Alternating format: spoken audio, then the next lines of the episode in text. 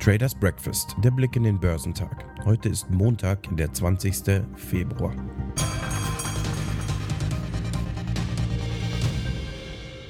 Die Sorgen um Zinsen und Inflation lasteten, wie schon zuletzt, besonders auf den hochbewerteten Tech-Aktien. Standardaktien hielten sich zwar besser, die Stimmung bleibt jedoch in New York angespannt. Die asiatisch-pazifischen Märkte lagen am Montag überwiegend im Plus da die Anleger im Laufe der Woche eine Reihe von Wirtschaftsdaten erwarten, darunter auch das Protokoll des Offenmarktausschusses der US-Notenbank. Die People's Bank of China ließ die Leitzinsen für 1- und 5-jährige Kredite unverändert und entsprach damit weitgehend den Erwartungen.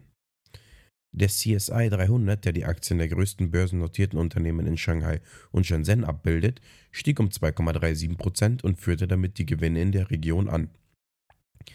Der Shenzhen Component stieg um 2%, während der Shanghai Composite um 1,95% zulegte. In Hongkong stieg der Hang Seng Index um 1,09% und der Hang Seng Tech Index um 1,68%. In Südkorea beendete der Kospi den Tag geringfügig höher bei 2453 Punkten, während Rüstungsaktien gemischt gehandelt wurden, nachdem Nordkorea Raketen in Richtung seiner östlichen Gewässer abgefeuert hatte. Der japanische Nikkei lag geringfügig höher bei 27.531 Punkten, während der Topix um 0,39% auf 1.999 Punkte zulegte, da die Anleger dem für Freitag geplanten Auftritt des designierten Gouverneurs der Bank of Japan, Kazuo Ueda, vor dem Parlament entgegensahen in Australien schloss der S&P ASX 200 geringfügig höher bei 7.351 Punkten, da die Veröffentlichung des Sitzungsprotokolls der Reserve Bank of Australia für Dienstag geplant ist. Die US-Aktienmärkte tendierten am Freitag uneinheitlich, da die hartnäckige hohe Inflation und die wieder ansteigenden Zinsen die Stimmung der Anleger weiter belasteten. Der Dow Jones stieg um 129 Punkte bzw. 0,39% und schloss bei 33.826 Punkten.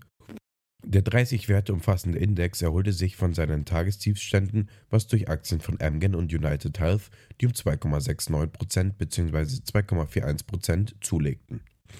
Der S&P 500 verlor 0,28% und beendete den Tag bei 4.079 Punkten und der Nasdaq Composite fiel um 0,58% und schloss bei 11.787.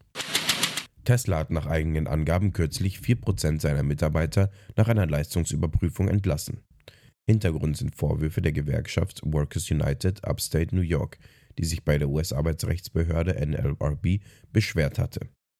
Die Gewerkschaft behauptete, dass 30 Angestellte der Autopilotsparte des Werkes in Buffalo gekündigt wurden, nachdem sie eine Kampagne zur Gründung einer eigenen Gewerkschaft gestartet hatte. Tesla erklärte jedoch, dass die betroffenen Mitarbeiter bereits am 3. Februar identifiziert wurden, also bevor die Gewerkschaftskampagne angekündigt wurde. Top-Performer am Dow Jones waren Merck, Amgen und United Health.